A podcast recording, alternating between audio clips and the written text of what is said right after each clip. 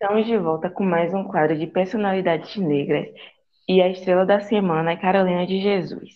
Tudo bom, Carolina? Tudo bom. É, eu vou fazer algumas perguntinhas e você me responde, ok? Ok. Carolina, como foi a sua infância? Bom, minha infância foi bem complicada. Fui maltratada, porém eu tinha sete anos de idade e frequentei a escola, aprendi a ler e a escrever rapidamente. Ah, que bom. É, quando foi que você começou a escrever? Bom, eu tinha era, é, 33 anos que minha mãe morreu e eu estava grávida e tive que me mudar de uma cidade para uma favela em Nité e comecei a catar, a catar papéis nas ruas para vender e era que eu fazia isso, eram nas horas vagas que eu tinha. E comecei a registrar o cotidiano na favela em caderno que eu achava no lixo. Ah, e qual foi o seu primeiro livro? Quarto de Desejo foi, foi publicado em 1960. É, como esse livro mudou a sua vida?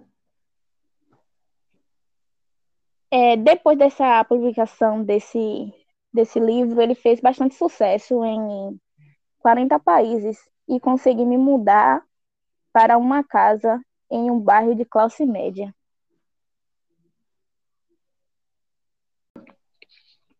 É, você tem uma reflexão bem notória sobre São Paulo. O que isso quer dizer? Eu classifico São Paulo assim: o palácio é a sala de visita, a prefeitura é a sala de jantar, e a cidade é um jardim, e a favela é um quintal onde eles jogam lixo. Ou seja, São Paulo é um ponto turístico lindo, mas as favelas, eles são, ou seja, apenas lixos que retiram a beleza da cidade. Shirlane, você tem alguma pergunta para a nossa entrevistada? Sim. Como era a pobreza para você? O melhor espetáculo do pobre da atualidade é comer.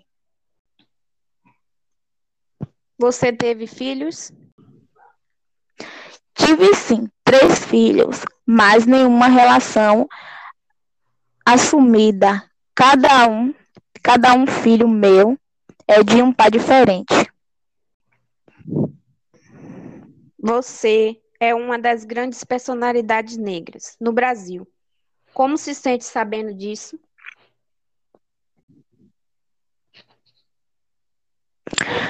Bem, é, para uma mulher que nasce negra e favelada, ainda mais na época em que eu nasci, consegui estudar, aprender a ler e a escrever.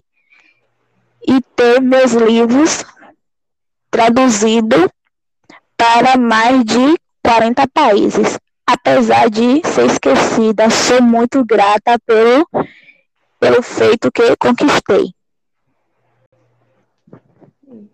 Você se inspirou em alguém para se tornar o que se tornou? Cheguei à conclusão de que não necessitamos perguntar nada a ninguém. Com o decorrer do tempo, tomamos conhecimento de tudo. Na favela você passou muita fome. Qual era o sentimento de não ter o que comer? A tontura da fome é pior do que a do álcool. A tontura do álcool nos impele a cantar, mas, mas da fome nos faz tremer. Percebi que é horrível ter o ar dentro do estômago. Encerramos por aqui o nosso quadro de personalidades negras. Nos acompanhe na próxima semana com a nova personalidade.